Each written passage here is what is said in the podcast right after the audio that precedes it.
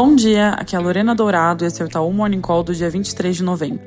Começando lá por fora com dados mistos nos Estados Unidos, a pesquisa de expectativa de inflação da Universidade de Michigan aumentou de 3 para 3,2% no horizonte de 5 a 10 anos, além das expectativas de um ano terem sido revisadas para cima. Do lado da atividade, pedidos de bens duráveis mostraram continuidade da fraqueza, com queda de 5,4% na margem, que pode indicar uma desaceleração do investimento em equipamentos produtivos. No mais, tem grandes destaques por lá hoje, já que é feriado de Thanksgiving.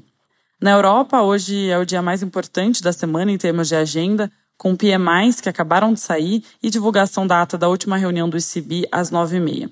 Quanto aos PMIs, eles confirmaram a melhora que a gente esperava com a parte de manufatura subindo de 43,1 para 43,8 e o PMI de serviços avançando de 47,8 para 48,2, mas ambos seguem abaixo dos 50 pontos, que é a zona que indica a retração. Esses dados nos mostram que a economia europeia pode estar estabilizando, mas em um patamar baixo, em linha com a nossa expectativa de um crescimento tímido por lá nesse e no próximo ano. Falando rapidamente sobre a ata, nossa expectativa é de que o texto reforce o viés de juro alto por mais tempo. Aqui no Brasil, ontem a Comissão de Assuntos Econômicos do Senado aprovou, conforme esperado, o PL dos fundos offshore exclusivos e o PL das apostas esportivas. Agora, ambos os textos seguem para votação em plenário.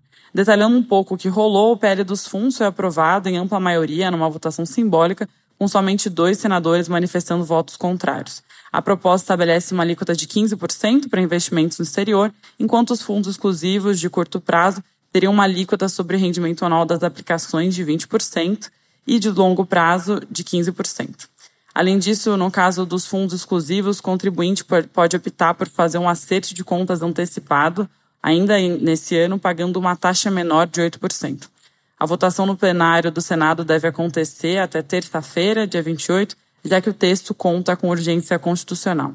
Quanto à pele das apostas esportivas, no parecer final, o relator reduziu a alíquota que seria cobrada das empresas sobre a receita obtida com os jogos de 18% para 12%. Outro ponto central é que o imposto de renda cobrado dos prêmios das apostas diminuiu de 30% para 15% em comparação à versão aprovada na Câmara.